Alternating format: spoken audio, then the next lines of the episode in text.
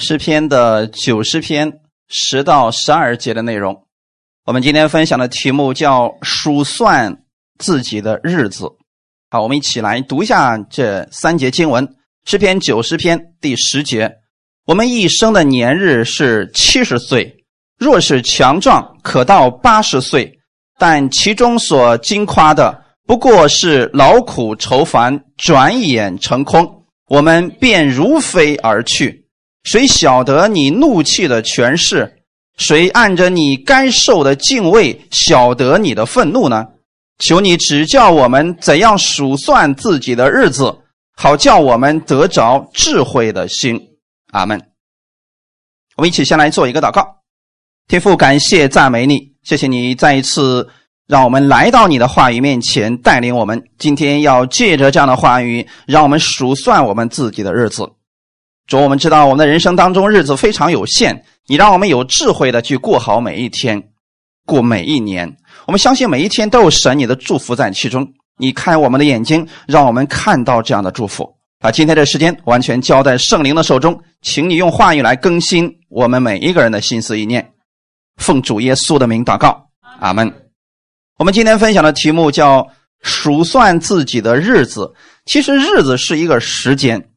在神是没有时间的概念的，所以时间和空间只是针对我们在世上的这一段旅程而已。这段旅程有多么的短呢？圣经上说，我们的神看千年如一日。那如果说今天过了六千年了，在神看来过了多长时间？六天而已啊！六天对你来说是不是也就是一个星期的时间？我们上一周我们过了六天，哎，我们又来到教会当中来了。在神看来，也就是啊，刚刚聚完会，然后过了一会儿呢，我们又来聚会了。天国里边是这样一个日子来算的。可是我们怎么样去过好这个短暂的日子呢？新的一年已经来到了，我们将如何来面对这新的一年，过好这一年，而且让这一年不再虚度呢？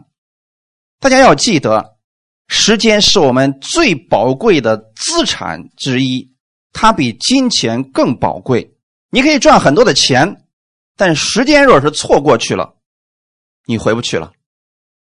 这就是为什么有那么多的穿越电视剧备受欢迎的原因了。因为人过去都有失败，都有遗憾。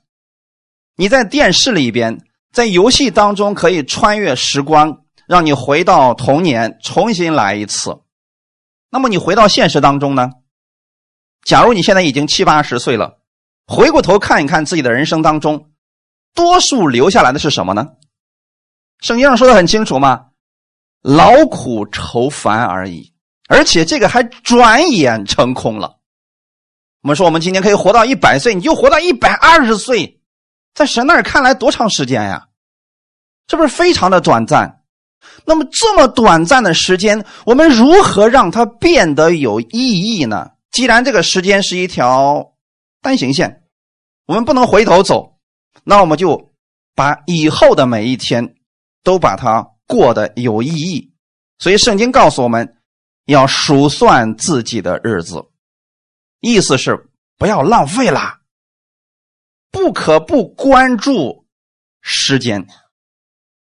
如果一个人不自律，没有意义的去荒废光阴。那么他的人生真的到后面的时候，他发现，哎呀，自己这一生不知道怎么回事突然就过去了。其实我也是在最近几天的时候突然意识到这个问题。在我的印象当中，我一直觉得我非常的年轻，实际上我也非常的年轻。可是呢，突然有一天我发现，过去在教会里边，我印象当中一直是一个小孩子的，突然现在人家都已经大学毕业了，都已经进入工作了，我才突然意识到，哇，原来时间已经过去十年了。我们都说十年仿佛一日，这是人所说的，对吗？可在神看来，一千年也像一日而已呀。所以，我们在这个时光当中，我们该如何去度过它呢？我们有责任，也需要有智慧的去运用时间。人生既然有限，时间是神给我们的礼物，你是否能够充分去利用好它呢？有目标，有热忱，朝着基督的标杆直奔。去完成神给我们的使命和呼召，或者你选择另外一种方式生活，漫无目的、不在乎、无所谓的混日子。如果把时间浪费了，这不叫数算自己的日子，那就叫做虚度光阴了。那如何来数算自己的日子，让它变得有意义呢？既然这个世界本身就是有限的，我们如何把这有限的让它无限的扩大呢？在有限的时间里边做无限的事情，做永恒的事情，你就可以存留下来了。为什么古代那么多的名人、那么多的帝王都想打造什么万年不变的什么功绩？你会发现他们的那些事情也不过是烟消云散而已。这世界如果不存在了，他们过去所建造的那些伟大的东西，是不是也跟着一块消失了？可你知道吗？你跟他们不一样，你是神的爱子，你在这个地上可以选择。积存在天上的福分，那个是可以存到永久的。所以说，你们是有福的一群人，你们可以在这个有限的时间当中，让它变得无限的有意义。那我们叫到底该怎么样去做呢？又回到了我们一年的起头。我们教会一直以来都有一个非常优良的传统，就是在年初的时候，我会鼓励大家去写下你今年的目标。我所设这个目标，大家不要想着说，那我好了，我从今天开始，我觉得，呃，老特同学呢是当不了总统了，我要目标成为美国总统，那就拉倒吧。你定的这个目标呢，让你蹦一蹦能够得着的，咱们现实点可以吗？哎，一定要把这个目标非常详细的写下来，因为写下来之后，到年底的时候，你就有可夸的了。向谁夸口？向神夸口，主啊，我没想到啊，今年你竟然成就了我所有的祷告。这个事情每一年在跨年晚会的时候、跨年祷告会的时候，我们都会拿出来分享。那么我们今年的时候呢，也有弟兄姊妹们把它拿出来。我突然发现一个事情，他们都说百分之九十以上的神都给他们成就了。那就说明什么呢？过去那一年年初的时候，他们写下来的目标，神给他达成了。他们他们心里那种喜悦啊，那种开心，那种赞美，是真的发自内心的。那如果我们不写呢？神也给了你恩典，也给你成就了很多事情，但你并不觉得那是神给你成就的，对吗，弟兄姊妹？因为我们中间有一个弟兄。去年的时候，他家的儿子嘴唇上长了一个，那叫肉瘤吧，啊，不疼不痒的。可是放在嘴唇下边的时候吧，啊，总是挺不舒服的。嗯，过去他也曾经祷告过，可能也进食过，也宣告过，也咒诅过。突然发现那个好像一直都在。后来呢，实在是等不了，他也带着儿子去医院里边检查，发现人家说：“哎，这个孩子太小了，现在做不了手术，你再等等再来吧。”他不好意思，又等了一下。然后呢，去年的时候。他就把这个写入到了他新年的目标当中。今年，我希望我儿子嘴唇下面那个那个肉瘤啊消失掉。然后在去年的时候，他曾经也想着去医院啊，包包括到了市里边的大医院去预约了。人家医生说了，哎，这床位不够，你先回去等着吧，我给你打电话了，你再过来吧。结果一直等到都年底了，人家没给他打电话，因为呀，医院的生意太好了，人家不差你这个。结果呢，他也后来就忘记这个事儿了。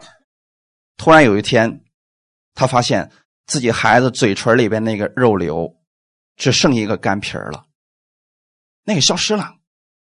然后呢，他拿出自己年初的时候写的那个让神成就的事项的时候，突然发现，哎，我写在里面呢，神已经给成就了。感谢主，我鼓励大家。在一月份还没有结束之前，我们把这个写出来啊！你们一定要保存好。如果你说我这个忘性比较大啊，我不知道哪一天就找不着了，你可以拿过来，我给我替你保存也行，不成问题的。但是我鼓励大家呢，在小组当中啊，有小组长来保存，到年底的时候发给大家。这个人生的仪式感还是需要有的嘛。那个时候你就知道今年神给你做了多么有意义的事情了。所以第一步一定要设定你的目标，这个目标包括短期目标和长期目标。总之，大家一定要把今年啊，你希望神为你做什么，把它写出来。大家千万不要去写那种模棱两可的，比如说啊，主啊，我希望今年你赐福给我。你说这个事情到年底了，你能确定出来神没有赐福给你吗？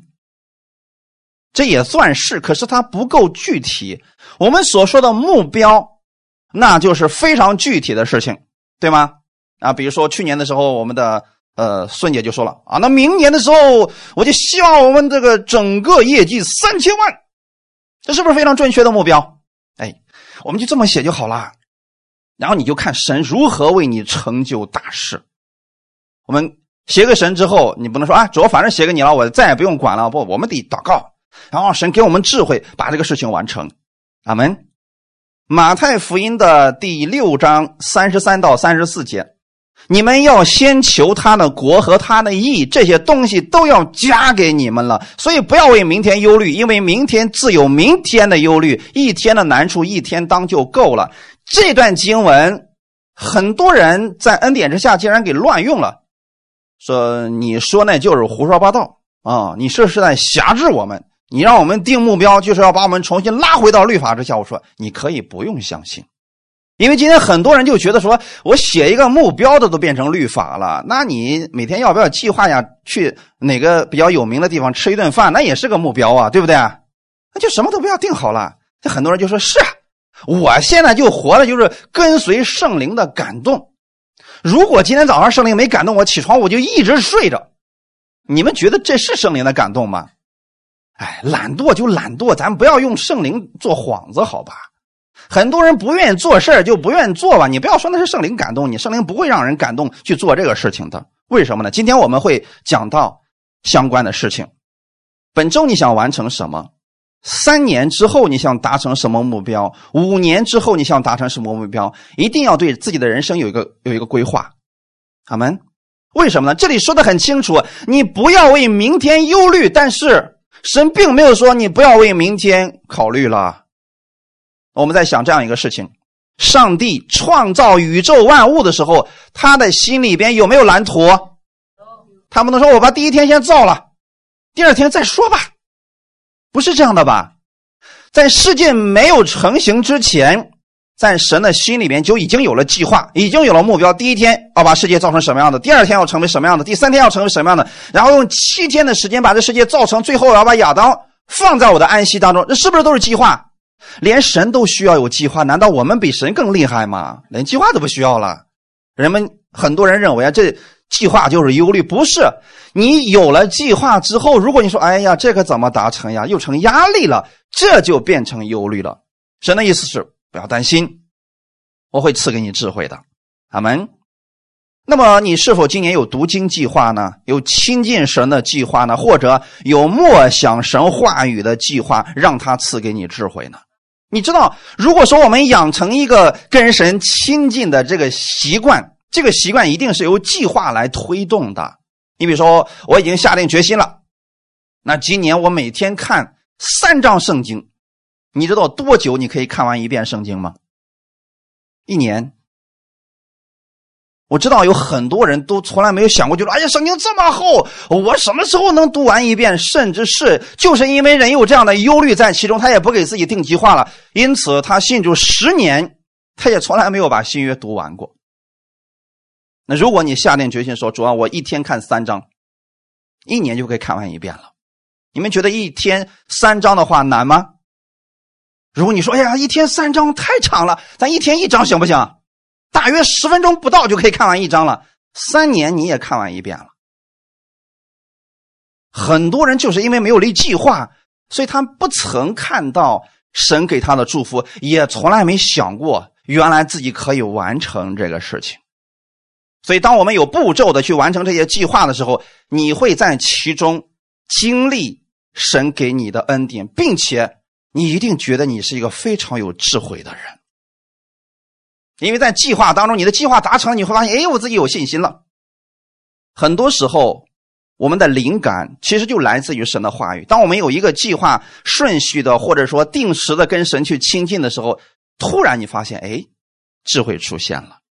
你对这个世界的预判，对某个事物发展规律的看法，你发现非常的准确，因为神的话语在里边就能产生智慧的。所以别再浪费时光，随波逐流。神给我们每一个人的路不太一样，我们要行在其中，奔走那属于我们的蒙福之路。我们都说时光飞逝，人生只有一次，没有重来的机会。过去的时光无法重来，一天过去了就回不来了，这个是正确的。但弟兄姊妹，千万不要当思想家。你们知道什么是思想家吗？他一辈子就想一件事儿。那个事儿啊，还不一定真的有意义。比如说，我就要用一生的时间去思想一下，到底是先有鸡还是先有蛋，知道吗？思想的久了，他就成思想家了。你们要不要成为这样的思想家？其实思想就是在一个事上，我就不停的去思索，至于最后能思想出什么来，那个不重要，重要的是什么？思索了。那如果换一下呢？你经常去思想神的话语，这会变成什么样子？你比思想家的境界更高，你的思想当中充满神的话语，真的会产生智慧的。就这么简单，弟兄姊妹，你只要不停的去默想神的话语，智慧就产生了。很多人就是因为去思想一些乱七八糟的事情啊，你比如说。他过去有很多的失败，不停的思索，结果思索最后说：“哎，我的人生为什么一事无成呢？”他就在这样唉声叹气当中又过了一天，又过了一年，最后回过头来发现，我去啊，唉声叹气竟然占了我人生当中好几年的时间。这就是思想家，不要去思想那些失败或者负面的事情了，就算有些人已经离我们而去。也不要灰心，神会为你预备新的朋友，新的同工。就算你过去工作失去了，请记得，神会给你预备新的工作，比过去的更好。就算你过去生意失败了，来到神面前，他会重新带领你进入新的恩典和祝福当中。只要你愿意寻求他，有目标，把你的想法告诉神，神就乐意来引导你。如果我们都没有想法，那神怎么办呢？神就只能等着了。我在读出埃及记的时候，曾经有这么一个想法：就从神的角度来说，神当时给亚伯拉罕说：“你知道吗？你的后裔将来必要寄居别人的第四百年，那地的人要苦待他们，但是我要把他们救出来。”这些都是从神的角度，神告诉亚伯拉罕的。可是我们从人的角度去看。当以色列百姓在埃及地为奴四百年的时候，为什么这四百年当中，神就不救他们呢？非得等四百年呢？你们有没有想过这个问题？很多人都是直接把人扔一边，神直接来做事儿。其实神做事方式不是这样的，神是透过人来做事的。这是在创造世界的时候，神就立下来的规矩。神把这个世界给了亚当和夏娃，让他们看守、修理、管理。阿门。那么之后，当人出了问题的时候，还是需要人来解决的。现在你们成为奴隶了，那怎么办？必须有一个人愿意起来，有计划的、有目标的、有梦想的，把以色列百姓带出来。很可惜的是，四百年来。都没有人有这个想法，他们只是唉声叹气。你说以前他们的哀声就没有达到神面前，是因为哀声不够大吗？不是这个回事儿，只是说，在摩西愿意去拯救以色列百姓的时候，你会发现，哎，突然那个时候哀声到神面前去。你说以前神神的耳朵不够用是吧？还是不够长吗？不是的，一直没有这么一个人说我要把我的同胞带出埃及。直到有一个叫摩西的起来，他是不是有这个想法？你知道吗？这个想法很重要，就是因为人有这个想法了，神才能使用他。你说没这个想法，神如何去使用你呢？为什么亚伦不行？他真的没有摩西那个想法。虽然他可以传达神的话语，但是他没有摩西那个决心。那一开始摩西是因为错了，他用自己的方法去做事情，结果哎失败了。但这个想法依然在他的心里边。阿门。过了四十年，在旷野里边把什么都磨去了。好，神说这也可以了，来吧，拯救我的百姓吧。神只不过恢复了他起初的那个梦想，对不对，弟兄姊妹？如果你连梦想都没有，你连想法都没有，神又如何来帮助你呢？所以，弟兄姊妹，在新的一年开始的时候，一定要把你希望神为你做什么，要把它写下来。神是乐意来引导你的，你的人生就会因为这个而发生改变。如果摩西没有这个想法，他可能一辈子在埃及的王宫里边长大，成为埃及的王子，最后快快乐乐的死去；或者呢，在旷野里边一辈子就那么样的放个羊死去了。可是因为他有这个想法，所以他的人生在后面的四十年变得无比的辉煌。你要知道，你的人生也许就是因为一个计划，就发生不一样的改变了。那我能来到这里，就是因为在数十年前。啊，不是数十年，十几年前，十几年前我有个想法，说我要去某个地方，因为我喜欢那个城市。你要问我为什么喜欢，我不知道，我以前也没有来过这儿，就因为喜欢。所以神说：“好吧，你不是喜欢吗？行，我带你去。”神又带我来这儿了。来这儿之后呢，神开始一步步引导我，让去让我去建建造教会，所以才有了今天这个教会的出现。你发现是不是一开始都是起源于一个想法？所以你们要有一个想法，一定要有想法。没有想法那就麻烦了。我们不是动物啊，动物也有自己的想法，想吃好点、喝好点、睡好点。但我们里边是有灵的，应该想点世人做不到的事情，属神的事情。看我们今天这个本文的十二节，这个很重要的一节经文，诗篇九十篇十二节，求你指教我们怎样数算自己的日子，好叫我们得着智慧的心。原来。当你去学会了数算自己的日子，你就拥有了属神的智慧。如果你能学会管理自己的时间，数算自己的日子，你就知道智慧有何等的重要了。你会善用每个机会，那不能没有想法啊！没有想法就会虚幻度日，一定要有明确的目标。那如果人想充分的发挥潜力，就一定要做一个有目标的人。你知道你在做什么？你知道你为什么来到这个世界上？比如说这个哲学里边的三大问题：我是谁？我从哪儿来？我往哪儿去？这些东西，你看他们思索几千年都没有结果了，你知不知道答案？哎，别去思索这个事儿了。咱们就思索一点有价值的事情，对不对？比如说你在这个世界上，你知道你不是普通人。你是神的爱子啊，是王子，是公主，对不对？那如何才能活出这样一个身份来呢？保罗后来知道了自己是在这个地上干什么的，所以他的人生变得不再一样了。我们来看一下《提摩太后书》第一章十一到十二节。我为这福音奉派做传道的，做使徒，做师傅，为这缘故，我也受这些苦难。然而我不以为耻，因为我知道我所信的是谁，也深信他能保全我所交付他的，直到那日。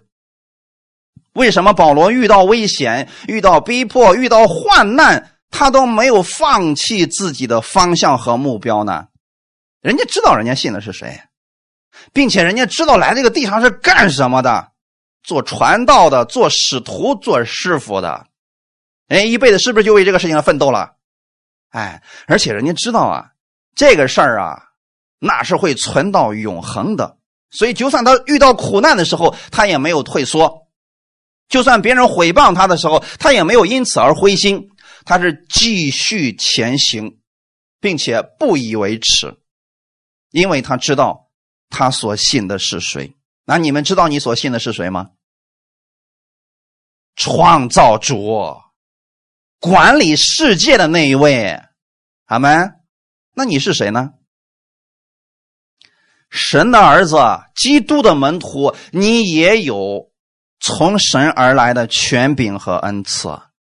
你知道有多少基督徒就是因为不知道自己所信的是谁，也不知道自己来这个世界上到底是为了什么，很多人就以为我是为孩子活着的，很多人认为我是为父母活着的，很多人认为，哎呀，我就是为了这个世界上能够多挣点钱而活着，这都不是，这只是你所做的事情。你所信的是耶稣基督，是神，阿门。当你明白这个之后啊，你的日子就不再一样了，你的日子就变得有价值了。为什么？过去因为很多人把目标定错了，把所有的目光放在孩子身上，最后发现孩子不争气，要么孩子不听话，要么叛逆，完了，他的目标一下子被整垮了，人生就不知道活着的意义是什么了。但如果你把目标定在耶稣基督的身上，你知道，你在这个地上是奉派做传道的，做使徒，做师傅的。神会保全你所做的，直到永远。你不会模糊不清，你也不会为因为其他的事情而分心。你会看结果如何，你会善用每一个机会。我说的更实际一点你绝对不会再花大把的时间。在那个什么媒体上关注最新的八卦，啊，这个不叫数算自己的日子，这你是在数算别人的日子。人家在上面蹦蹦跳跳唱歌，你就天天看着啊，你看人家的日子过的，不，这不是你应该数算的日子，应该为自己打算一下，你如何来过好今天？阿门。很多人因为不知道数算自己的日子，所以用读经听到的时间去刷短视频，这个不叫数算自己的日子。每天和朋友瞎聊，一聊就一半天过去了，也不知道聊了个什么，这个没有意义，也不能够彼此造就，这都不叫数算自己的日子。你知道今天很特殊吗？它为什么特殊？因为今天是神给你的礼物。神说你不要为明天忧虑，因为明天还没有到。我们唯一能抓住的。就是一个叫今天的礼物，你们知道吗？今天你不要说，哎呀，昨天我做了什么，那已经过去了。你不说明天我一定要呃早上五点钟起床，好好锻炼身体，别明天了，就从今天开始吧，可不可以？我从明天开始，我一定要好好的读经，并且从今天开始就行。今天是礼物，是实实在在你眼睛能看得见的礼物，不要让它虚度了。如果今天虚度了，你会虚度了每一个今天，这一年就过去了。所以说，我们要宣告，今年是蒙福的一年，今天也是蒙福的一天。那我们就想想看，我怎么样让神带领我过好今天？要有行动的，阿门。专注于你所做的事情，要有次序，定出详细的目标，做出计划。圣经谈到我们要敬钱度日，提多书第二章十一到十三节。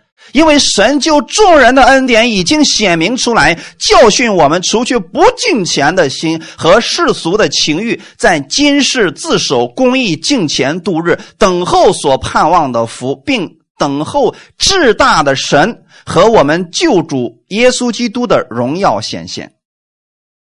人家保罗为什么能说这样的话呢？因为人家过好了今天，人家都知道人家什么时候会回去，所以人家说啊。嗯，你看，神救众人的这个恩典已经显明出来了，所以是神的恩典显明了，我们就可以从那些虚浮的东西、虚妄的世界当中脱离出来了。为什么呢？因为神给你的更加的实在。你们觉得韩剧好看吗？有人说，嗯，我一看就一大堆纸就被我给浪费了，哭的是稀里哗啦的。那爱的是死去活来的，有人说了，嗯，那个我不爱看，我喜欢看美剧，为什么呢？我嗖的一下去某个不知不知名的星球上去了，开着宇宙飞船到处溜达，还是回来吧。你应该想一下，神如何赐福给今天这个日子，这是神实实在在给你的恩典。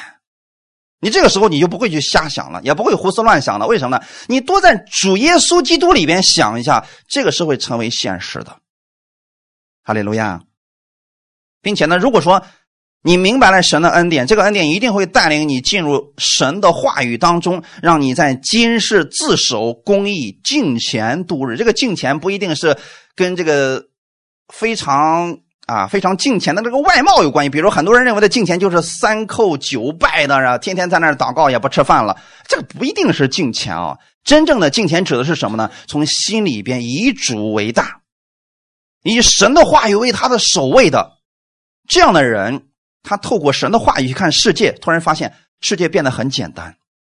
因为有神的智慧在里边了。所罗门是如何把这世界看明白的？大到各样的星球，小到墙上的狗尾巴草，他都能说出神的恩典来。他从哪儿来的智慧呀？从敬畏神开始的。当他敬畏神的时候，这些智慧自然从他里边出来了。很多人呢就说：“哎呀，我也想用所罗门那个智慧，咱能不能也像所罗门一样，晚上都能梦见神呀？”我们晚上的时候总是能梦见自己上蹿下跳、上天入地的，就因为你看科幻片太多了。那咱们如果白天经常去看神的话语、去默想神的话语，晚上你真的可以看见耶稣的。很多人对梦不太了解，梦只不过是属灵里边的一个一个折射而已。那如果白天你就看见乌七八糟的，你比如说小孩子这个心灵很单纯吧，你天天让他看那些魔鬼啊那些妖，他晚上会被吓醒的。这个你们应该有一些家长知道这个事儿吧？但如果说你每天让这个孩子看一些呃比较积极乐观的一些东西，他晚上也会笑的。为什么呢？他那里边是空白的，你给他写上什么，他就是什么。那如果我们把神的话语写上去呢？这孩子了不得了。所以我们不要把这个时光给浪费了。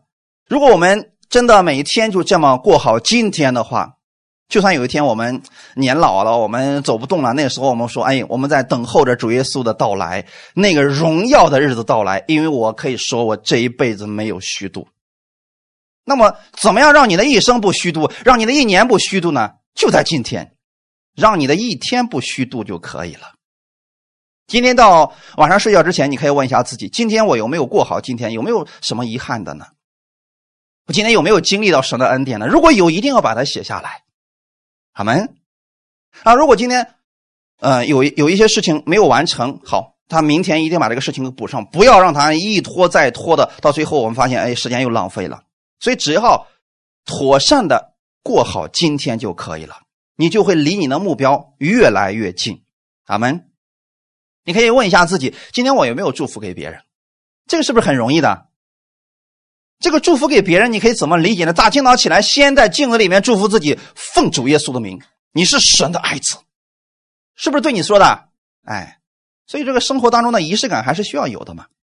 起来之后，对自己的家人、对自己的孩子说：“奉主耶稣的名，你身上充满着神的祝福。”哇，你看孩子就不一样了。我们总说孩子不听话，你先给他一点神的话语，他自然就听话了嘛。所以说，时间我们要充分的利用，啊，不要把它浪费了。有一项报告是这么说的啊，说平均每年，多数人要浪费掉八十多个小时，去寻找随手放的东西，比如说车钥匙、手机、眼镜，还有一些收据等等。他发现用的时候找不着了，就因为有一个习惯是什么呢？到家之后哗一拖，噌一扔。等下回想起来这东西要用的时候，开始翻天覆地的找啊！有人专门做过这么一项实验，说，多数的人一年平均有八十个小时就时间就用来干这个了。别的我不敢说，但是在这件事情上，我还是严格要求了自己。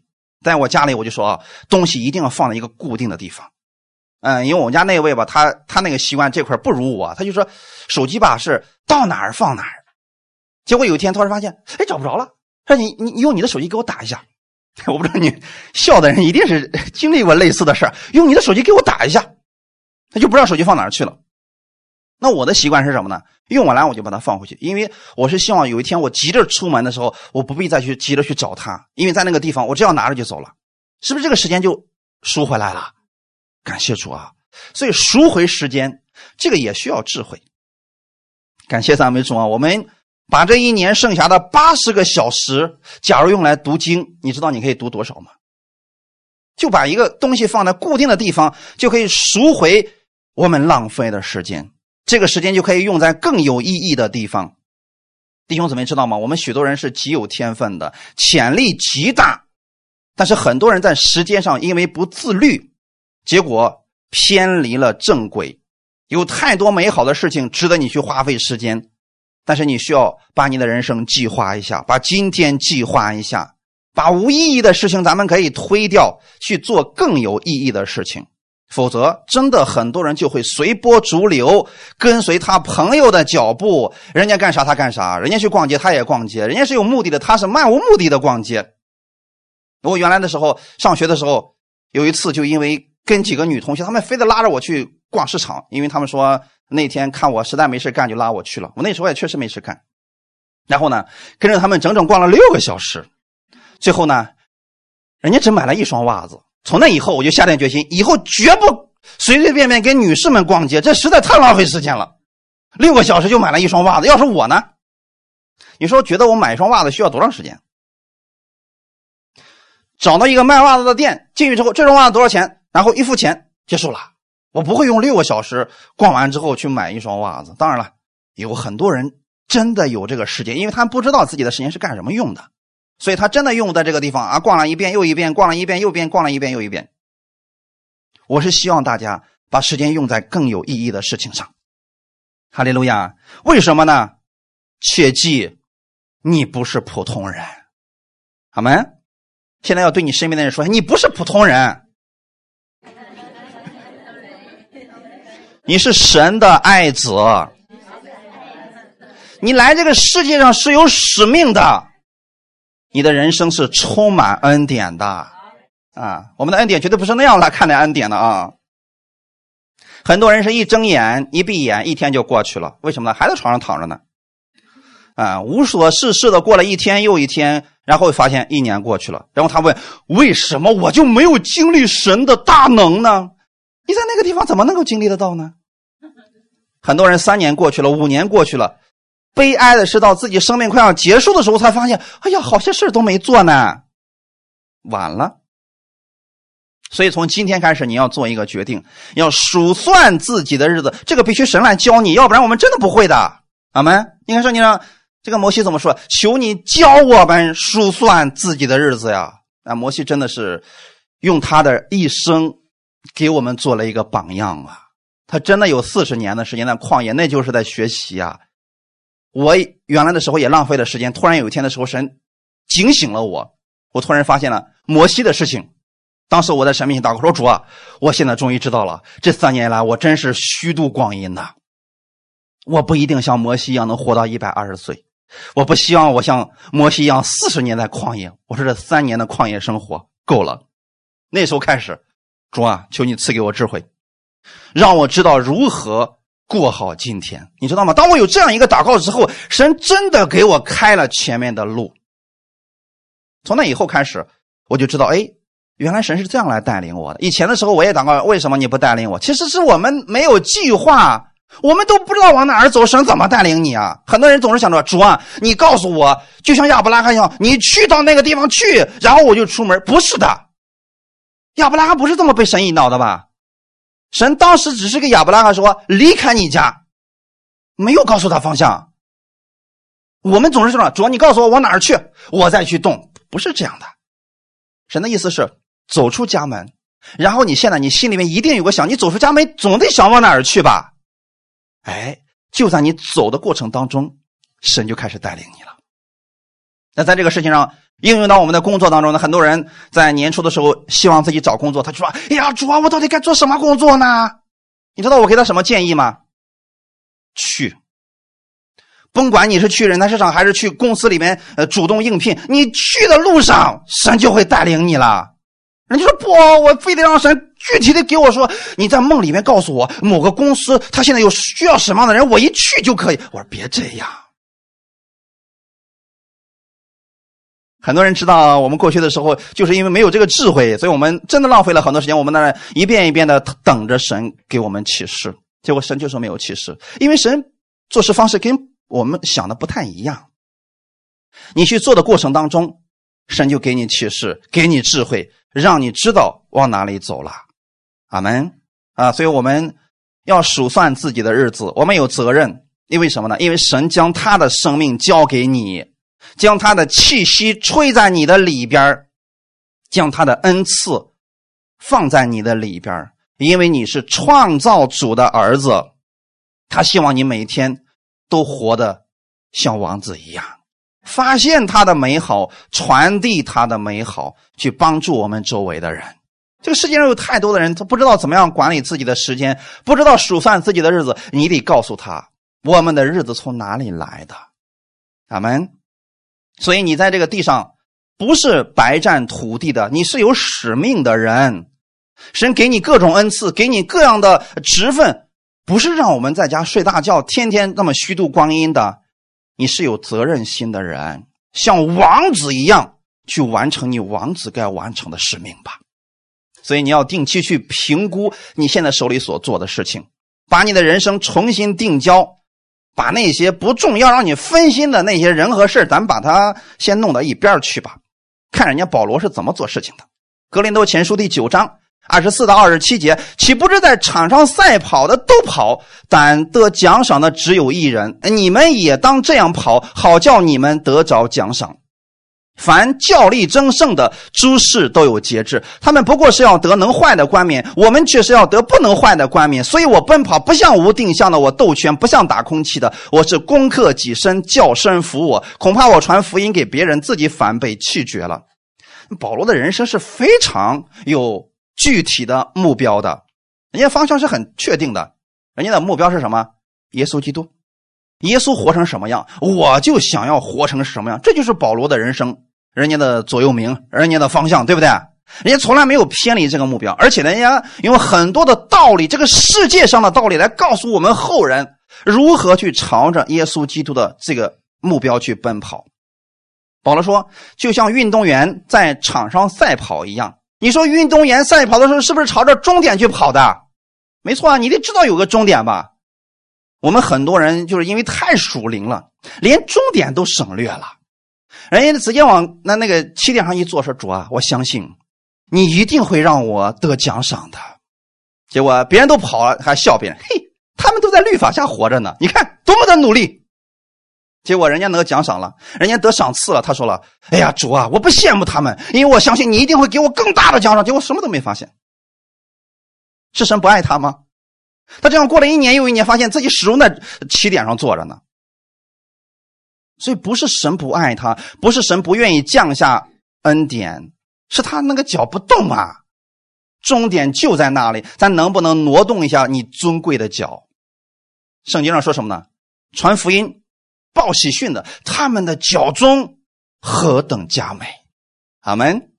当你的脚去动的时候，神就开始赐福给你了。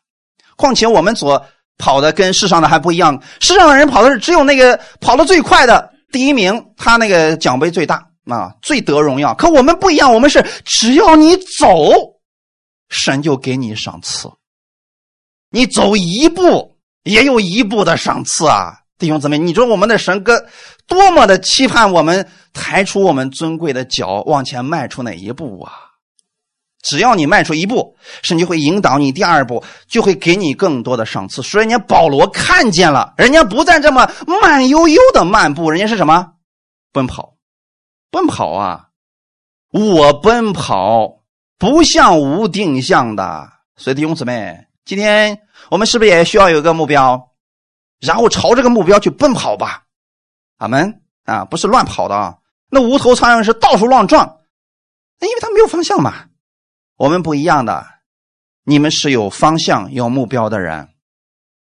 我斗拳不想打空气的，保罗也知道自己会遇到一些，呃，属灵的征战，一些人的拦阻。但是呢，他知道自己出拳的时候，绝对不是对着空气去斗拳，那个无意义的。所以他所做的事情，如果这个事情对他没有意义，他就不会做的。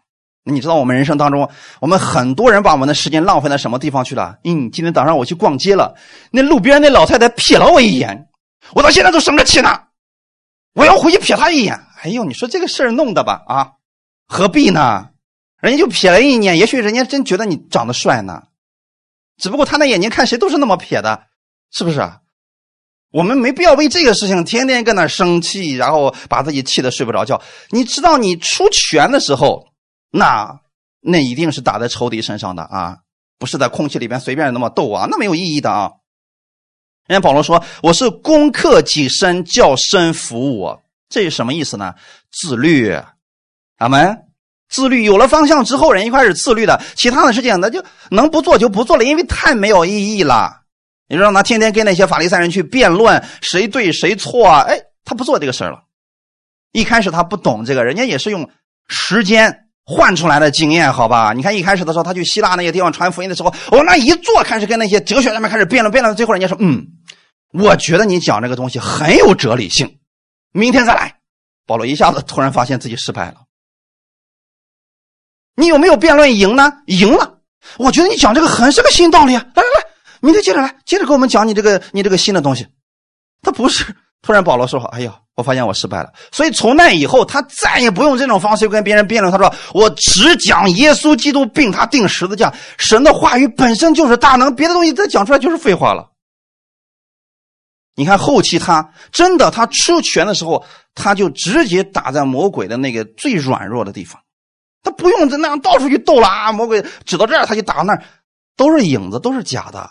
所以他知道，只要把焦点放在耶稣以及耶稣的十字架上，哎，那魔鬼自然就一边靠了，哎，离他就远了嘛。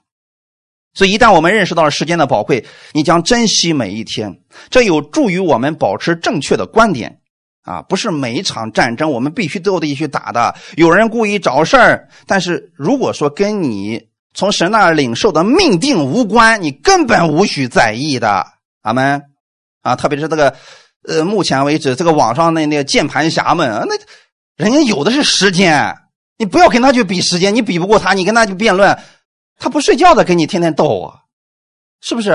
别人说一句话，真的不是那么重要的，你得知道神是如何看待你的。一旦你明白你的日子应该数算着过，你就不会试图去说服那些不喜欢的你的人，你非得让人家喜欢你，对人家来说是一种辖制啊。对的，弟兄姊妹，那有人不喜欢你多正常，这才显出你与众不同嘛。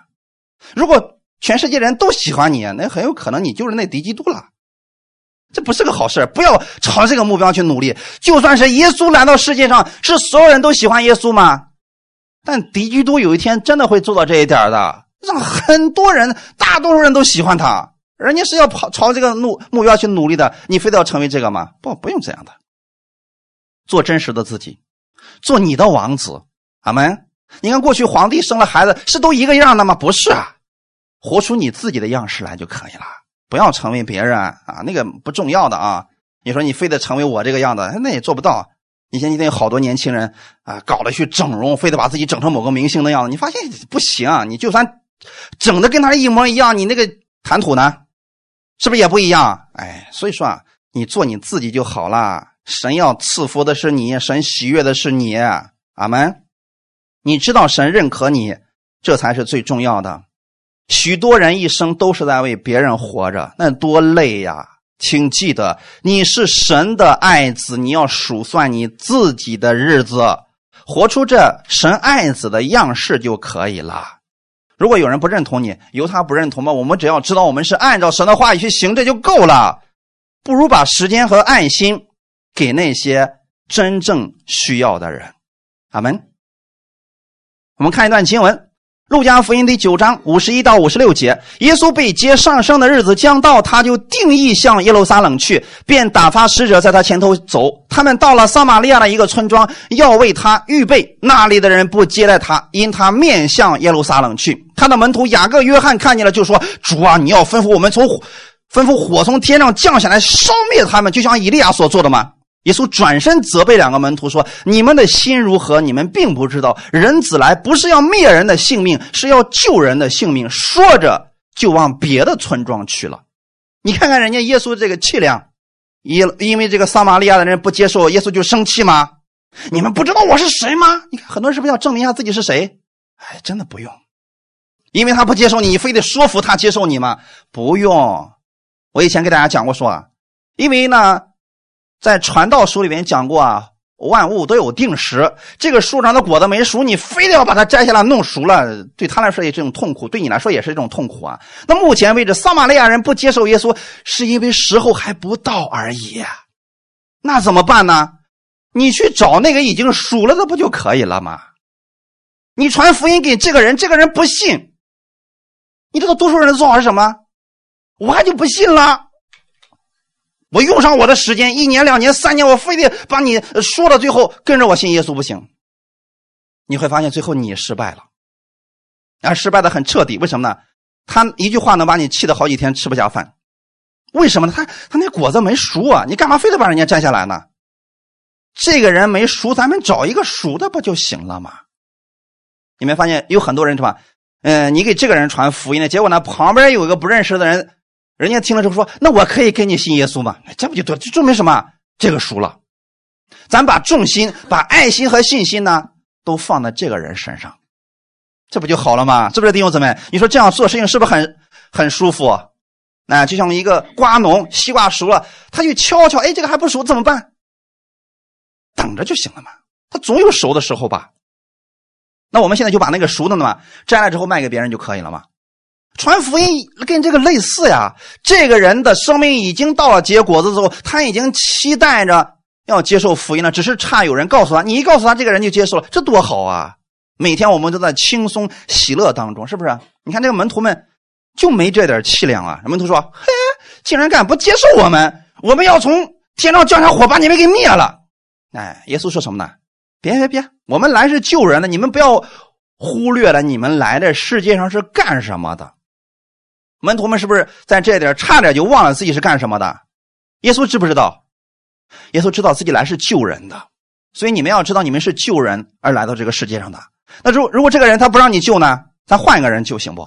所以说着就往别的村庄去了。看看，这就是耶稣的方式啊。一旦我们明白了，我们人生的时间有限，很多事你就能想通了，你就不会生气了，你不会烦躁不安，因为某个人心机重重，由他去吧。某个人试图使你难看，千万别生气，他最想看到的就是你跳到跳到墙上去了。你要干什么？要放手，要为他祝福啊！从神那人每天领受喜乐而生活，相信神会给你伸冤的。阿门。最后我们看段经文。腓立比书第二章十三到十六节，因为你们立志行事，都是神在你们心里运行，为要成就他的美意。凡所行的，都不要发怨言，起争论，使你们无可指摘，诚实无伪，在这弯曲被拗的时代，做神无瑕疵的儿女。你们显在这世代中，好像明光照耀，将生命的道表明出来，叫我在基督的日子好夸，我没有空跑，也没有徒劳。阿门。这段话语很简单，如果用一句话来说的话，就是过好今天。但是你要立志行事，你得先有一个志向吧，你得先有一个目标吧。当你有了目标、有了志向的时候，神就在你的心里边，圣灵就开始运行，要成就他的美意。阿门。那我们做这个事情的时候，不要发怨言，也不要起争论啊，你朝着你的目标去努力就行了啊。这样的话，我们在世界上就可以活出神爱子的形象，无可指摘，诚实无伪。就算是弯曲被拗的时代，我们仍然是毫无瑕疵的神的儿女。任何时候，你都是明光照耀啊！阿门。因为你知道你在这个世界上是干什么的。阿门。我们要干什么呢？传福音，把生命的道表明出来。那这个道是不是首先在我们里边了？然后我们把神的这个话语在我们里面反复的去思想，并且每一年都定下目标，过好今天。哎，这个道不知不觉当中就活出来了。这也就是为什么有很多弟兄姊妹给我做见证说：“哎，我不知道啊，这听到三四个月，我突然发现，哎，我这个脾气好像没有以前那么火爆了。哎，连我的家人都说我这变得温柔了。你会发现，神的话语是有大能的。”当你心里边愿意改变的时候，神才能够改变我们呢，是不是弟兄姊妹？很多人说神是无所不能的，神来做所有的事情吧。其实神真有一些事情做不了，是什么事情呢？就是你不愿意，那神能做什么呢？有人说了不能啊，耶稣什么事都能做到。你有没有发现，耶稣来到这个世界上，他并没有拯救得了所有的人。虽然他特别希望所有人都得救，但真的是所有人都得救了吗？不是，有一些人没有得救，为什么？他们不愿意，他们不愿意改变，不愿意把耶稣当作救主，把耶稣当作他们人生的目标和方向。所以他们虚度了光阴，他们失去了他们的生命。但你们不一样，你们是神的爱子。当你把基督的这个生命积到你的心里边，每天去反复思想的时候，这个道不知不觉就透过你发出来了。阿门。这个光是挡不住的，你这里边的光越多越亮，神要把你举得越高。为什么要照亮更多的人？哈利路亚！你说你那点光是吧？忽闪忽闪都快要灭了，神不得赶紧把它捂住啊？我们多多的去默想基督的话语，这个光，这个荣耀之光就会越多的彰显出来，神自然会把你高举起来。阿门。约瑟是因为它里边的光太多了，所以神直接把它放在。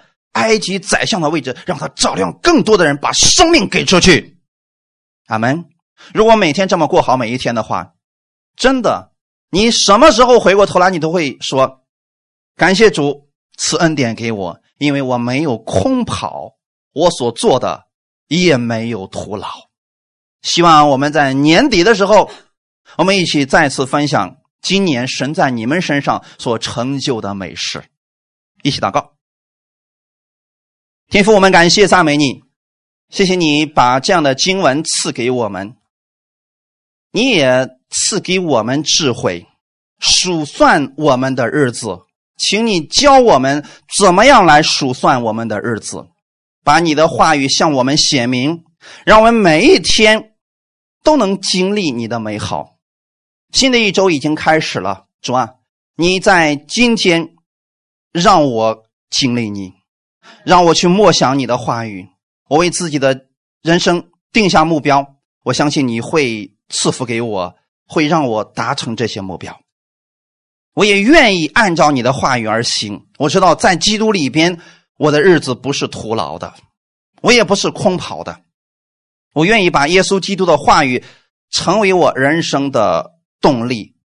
基督是我人生的方向。天父，谢谢你如此的爱我。你让我看到耶稣在这个世界上是成功的，我愿意耶稣为我的标准。主啊，谢谢你用这样的话语更新我，让我今年知道我如何去行。一切荣耀都归给你，奉主耶稣的名祷告，阿门。好的，弟兄姊妹，请起立，我们一起领受圣餐。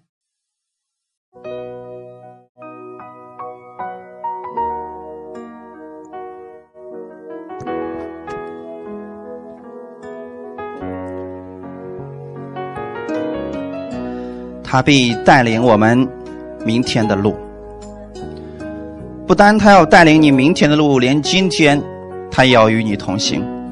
所以不要为明天忧虑，定下目标，就在今天，我们去经历他的美好。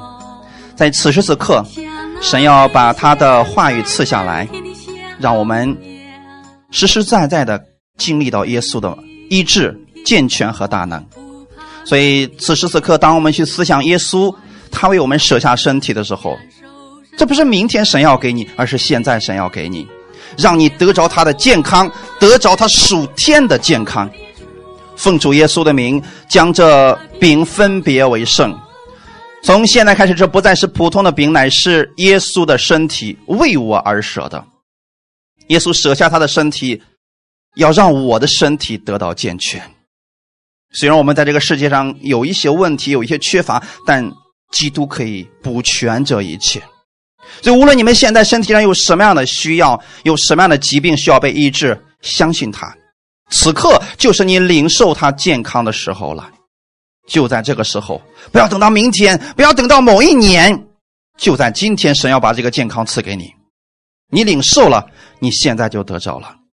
所以你们根据你们自己的需要，向我们的天父来祷告吧。感谢赞美主，我们一起来开口。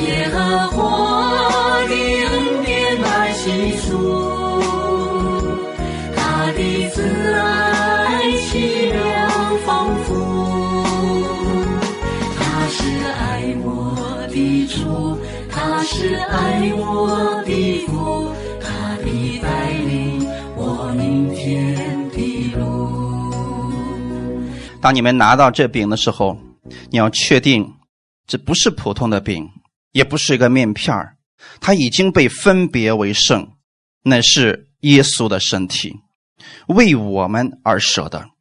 当他的身体为我们裂开的时候，神的这个应许就要成就在我们身上，不是到明天就是今天，那就是因他受的鞭伤，我们就得着了医治。我们不是在时间之内看到了耶稣的身体，乃是超越时空的领受基督的身体。在这个时间当中，你领受的是无限的神的能力，所以把属天的健康，现在神就要赐给你了。要相信，要相信，你领受到了，你吃了以后，身上的疾病就消失了，信的人就得着了。哈利路亚，哈利路亚，感谢赞美主。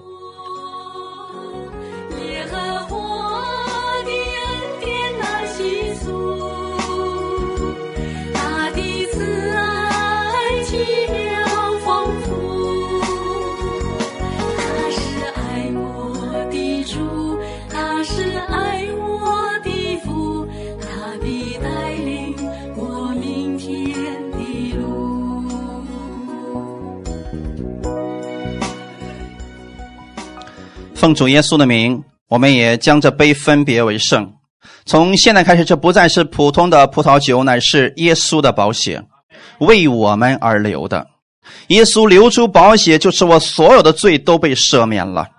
因着耶稣的宝血，新约开始了。我在神的祝福当中，我是神的爱子，我身上带着基督的权柄和能力。我身上也有基督的爱，所以我不再接受别人对我的诋毁、毁谤以及负面的评论。我知道在神的眼中，我是他所爱的。我头上有从神而来的冠冕，我已经为自己定下了人生的目标，那就是耶稣基督的标杆。所以我不再在乎别人那些不在赛场上的人他们的评论，我知道基督是认可我的。所以在基督的宝血面前，请把过去别人对你错误的定义全部都将它冲刷掉吧。相信你是神的爱子，领受从神而来的喜乐和平安吧。感谢赞美主，每个人我们可以根据自己的情况向我们的天父来祷告。阿门。感谢赞美主，一起祷告。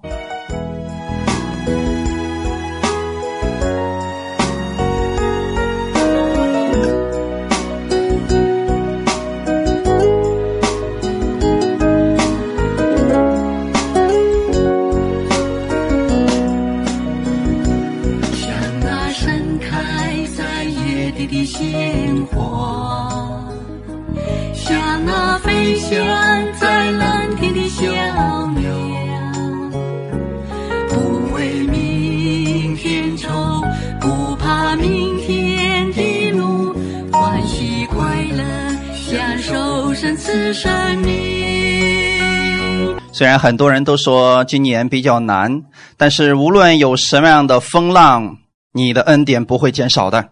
奉主耶稣的名，新的一周开始了，你身上充满着基督的荣耀，你带着基督的恩典和能力去生活，定下你的目标，相信无论环境和世界怎么样改变，我们的神都会帮助你，都会实现他要给你的祝福。神要赐福给你，没有人能够阻挡。也奉主耶稣的名赐福你和你的家人，远离一切的疾病。你在神手中是安稳的，神必会赐福你手中所做的，让你经历他的美好。奉主耶稣基督的名祷告，阿门，哈利路亚。我们今天聚会到此结束。是我们的避难所，起初，他的慈爱奇妙丰富，他是爱我的主，他是爱我的父，他的带领我明天。